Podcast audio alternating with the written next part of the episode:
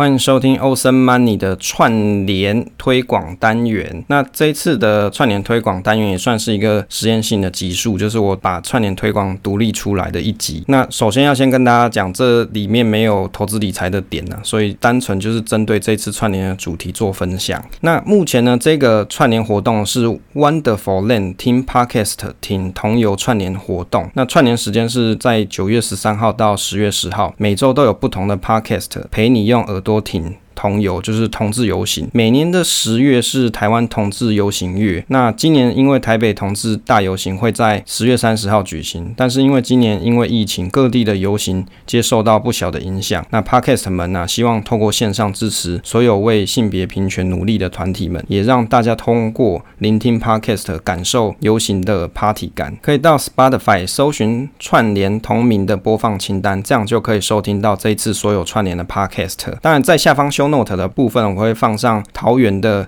这个 Podcast 串联的活动。另外呢，要跟大家分享，就是这一次的主题是桃园彩虹野餐日啊，因为我桃园人嘛，所以我就选桃园的这个这个野餐日来分享。它是从二零一六年举办至今，已经是桃园最具代表的彩虹活动。那这一次活动主题有族群多元跟彩色桃园，族群中有同志，那同志里面也有族群，这是大家一起在这里，然后既相同又不是那么相同，但是彼此可以共。存共荣、和平共处，这座城市才能是现在这个样子。希望通过这样子的活动啊，城市里的每一个人都可以找寻属于自己的一盏光，去照亮自己跟他人。那活动的内容的话，线上的活动开幕的直播，还有线上彩虹野餐，跟桃园彩虹线上聊天会，跟 Clubhouse 的议题讨论，利用 Netflix Party 的这个 Google 的插件，邀请拥有 Netflix 账号的大朋友小朋友在线上开一场 Watch Party，就是花群派。对、Watch in Party 等，那时间是在线上活动时间是在十月三号到十月九号。虽然今年的桃园彩虹野餐日无法让大家在草皮上野餐，可以通过线上互动，照样可以享受到同样的快乐。可以拿出你最拿手的野餐菜色，没有野餐篮呐、野餐垫也没关系，只要端出三明治等小点心，在家里就可以创造出出游的气氛，跟食物一起拍照。然后放上照片跟影片，就可以上传到社群媒体。如果你在送出贴文前加上 hashtag 桃园 Pride，就是 T A O Y U A N P R I D E 这个 hashtag 的话，还有 hashtag 桃园彩虹野餐日，那这个任务就圆满达成了。那因为其实这个串联活动的内容啊，还蛮多的，它有像是 Clubhouse 啊，或者是它有比如说贴文、创意梗图的部分。那因为细节还蛮多的，我会把这个活动网站的 FB 啊放在下。方的 show note 给大家去点击，那以及这个收听这个桃园地区的这个串联活动的 podcast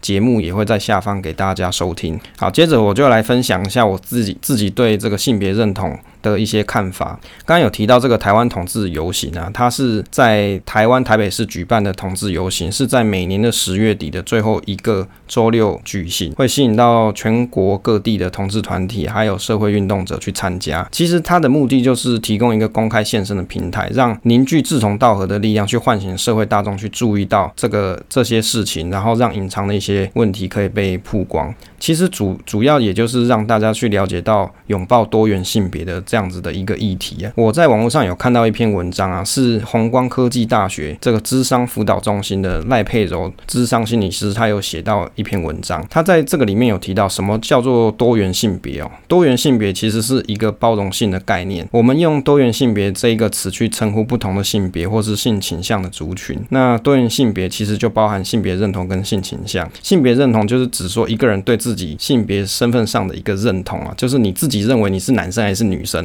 那性倾向是指说一个人在情感浪漫感啊，或者是性吸引的对象上面的一些偏好。通常可以分成像什么异性恋啊、同性恋或是双性恋这三种性向。欧美会以 LGBT 来简称多元性别的族群。那在台湾也会用比如说 LGBTSQQ 来介绍多元性别族群。那我觉得它里面文章提到有一点蛮有意思，就是说他说是不是同志啊，要如何认定这个东西？其实不用用任何心理测验或是行为举止来判定一个人是不是同志，而是这个人他认为自己是同志，他就是同志。意思是说是不是？是同志，是当事人他自己说了算，就是每个人都有完全的自主权，可以个人认定自己的这个意志，然后可以去定义自己到底是属于男生、女生，还是异性恋或是同性恋。那别人呢？大部分的人，你要所做的就是去尊重彼此的不同，比如说尊重的态度啊，或是你可以去学习两者之间，就是大家的这个性别认同不同之处，那以及做一些友善的支持。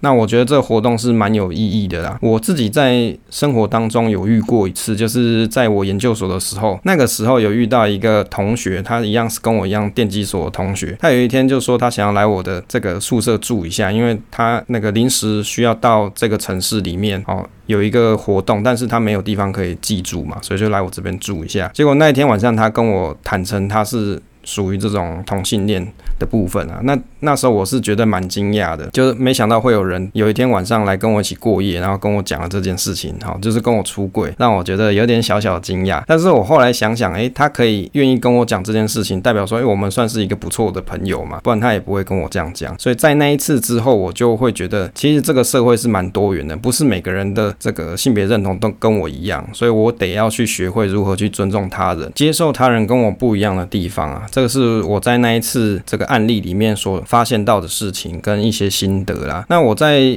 这篇文章里面还有看到，他有提到像是 LGBT，这到底是什么名词？可能很多人也不知道。像 L 是指 lesbian，是指女同性恋；那 gay 就是大家知道的这个男同性恋。那 B 呢就是 bisexual，是双性恋。那 T 呢是 trans transgender，是跨性别者。大概有这几种啦，可以给大家增加一点知识。像其中这个双性恋，我以前有遇过，真真的有这双性恋的这种人。那我那时候也是第一次遇到，然后我就觉得，哎，真的跟我。想的不太一样，就是他是喜欢女生的一个女生，那就是生理性别是女生啊，然后他是喜欢女生，那但是呢，他后来我我知道他在脸书上有贴他结婚照片，他是跟一个男生结婚，就让我诶，怎么好像跟当时想的不太一样？不过这就是这个社会多元性嘛，我们必须要去尊重他人的这个性意志，还有他的性别认同的部分。那欢迎大家到下方 show note 去点击这次活动的相关内容喽，也可以听听别的 podcast 一些分享。那 Wonderful Land 的 Team Podcast 挺同游串联活动就在线上等你啦，大家可以记得这个串联时间是在九月十三号到十月十号。那每个礼拜都有不同的 podcast，那用耳朵陪你挺同游，超过四十个 podcast 共同创作，然后台湾五地同志游行共襄盛举，然后聆听 podcast 用耳朵挺同志游行。那主办办的 Podcast 是为叛逆女孩跟宁杂货铺，那就欢迎大家